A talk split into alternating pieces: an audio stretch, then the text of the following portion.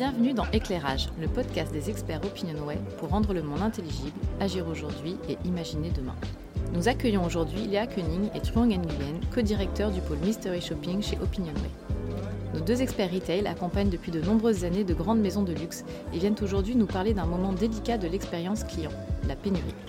Une situation souvent mal vécue par les consommateurs, mais dont ces maisons ont su s'emparer pour en faire une véritable stratégie de vente. Éclairage. Une récente étude OpinionWay pour I Love Retail révélait que 91% des Français ont été confrontés à une rupture de stock d'un produit au cours des derniers mois. Ce chiffre semble énorme. Comment les Français réagissent-ils face à cette situation? On apprend notamment dans cette étude deux choses intéressantes. Ce que le client ressent devant un linéaire vide et comment il va se comporter. On y découvre que l'indisponibilité d'un produit est l'élément le plus déplaisant lorsqu'on fait ses courses aux yeux des consommateurs français. C'est même encore plus déplaisant que le temps d'attente en caisse ou le fait d'être confronté à des rayons mal rangés. Au-delà de la déception ou de la frustration que peut engendrer la pénurie d'un produit, l'étude met également en lumière qu'en cas de rupture de stock à répétition, la principale réaction des Français est de changer de marque ou de magasin. Il y a donc là un véritable enjeu de fidélisation et de communication auprès des consommateurs pour ces marques. Alors quand on voit ces chiffres, on a du mal à imaginer que la pénurie peut être un véritable axe stratégique de vente. En effet. Et pourtant, je vous confirme que certaines marques de luxe le choisissent. Les marques pour lesquelles nous avons l'habitude de travailler, que ce soit l'industrie de l'horlogerie, de la joaillerie, de la mode ou de l'automobile, ont choisi de provoquer la pénurie plutôt que de la subir.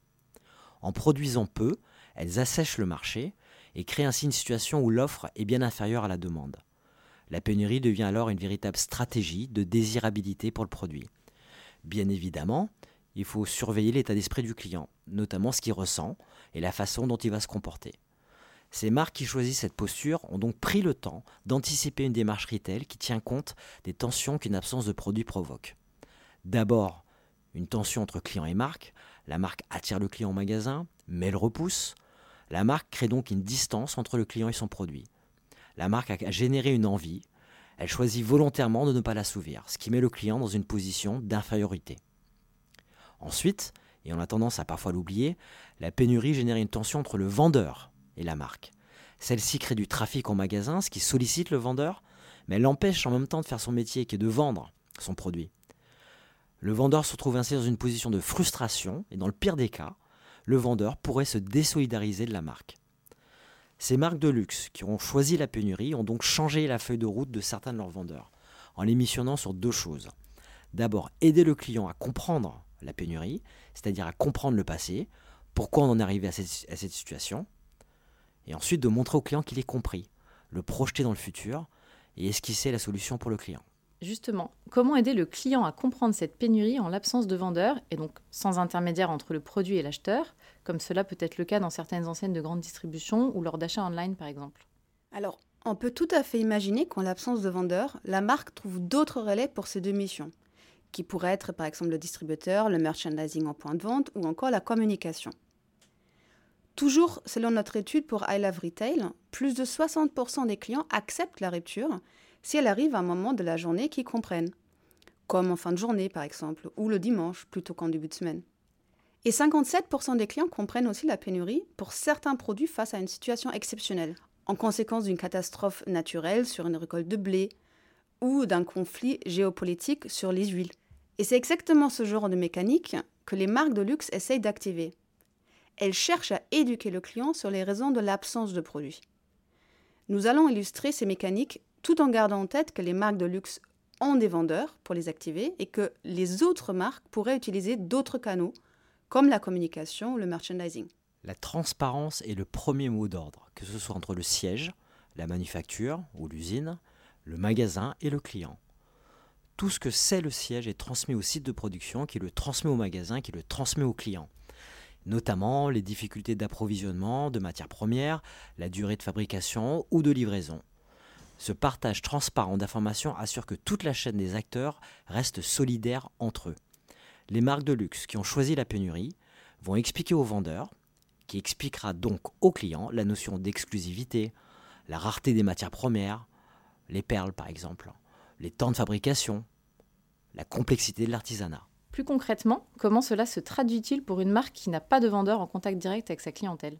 La solution pourrait être la communication et notamment l'affichage. Si un magasin sait qu'il va manquer un élément dans sa livraison, il faudrait qu'il en demande la raison à son fournisseur. Et si son fournisseur n'a pas l'explication, il faudrait alors remonter à la source. Dans un monde idéal, bien sûr, ces explications sont poussées proactivement plutôt que demandées. Mais nous savons que la relation entre marque et distributeur est complexe. Prenons l'exemple des marques de grande conso. Les distributeurs sont aussi les clients directs de ces marques. Ils s'accordent entre eux sur ce qu'on appelle un taux de service, c'est-à-dire que les marques s'engagent à fournir aux distributeurs une certaine quantité de produits, il faudrait alors que la transparence, en cas de pénurie, figure dans ces accords. Tout cela, vous l'aurez compris, pour que le consommateur voit afficher ses explications à côté du produit manquant, avec le challenge de dater le retour de stock et de mettre à jour la date au fur et à mesure.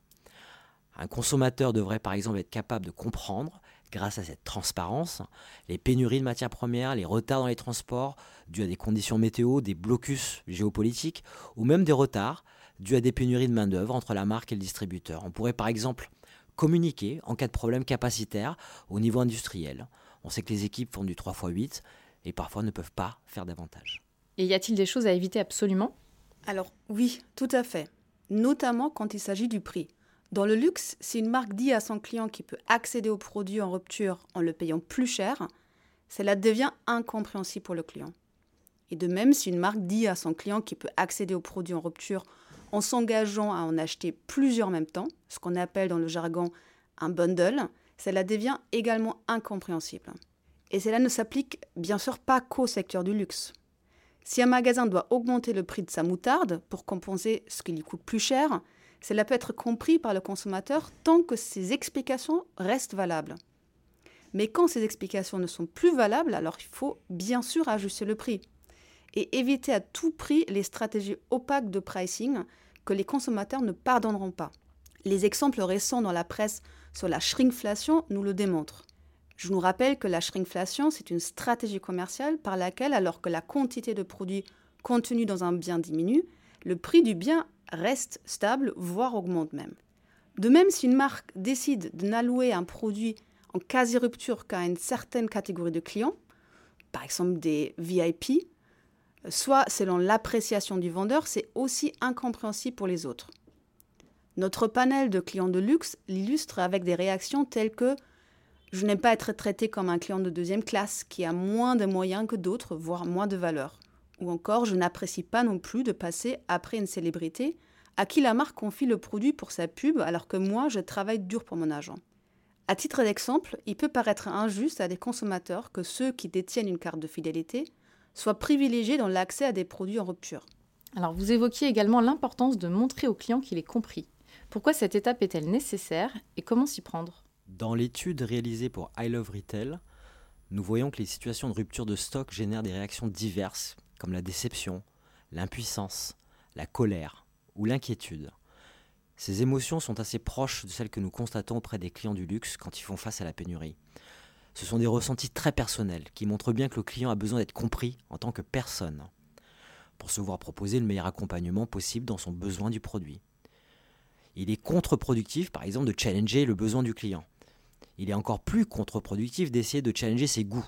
Rappelons que ce client peut avoir un complexe d'infériorité et qui n'a pas envie de se justifier.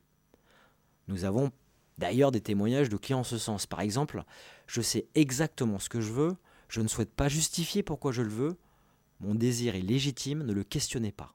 Il faut plutôt se projeter dans des recherches de solutions. Il en existe au moins deux types. Alors la première est la solution de substitution, au moins temporaire. Les marques d'automobiles peuvent ainsi proposer des véhicules de remplacement. Les marques de moutarde pourraient, quant à elles, proposer des recettes pour que le client fabrique lui-même sa moutarde tant que le produit n'est pas revenu en stock.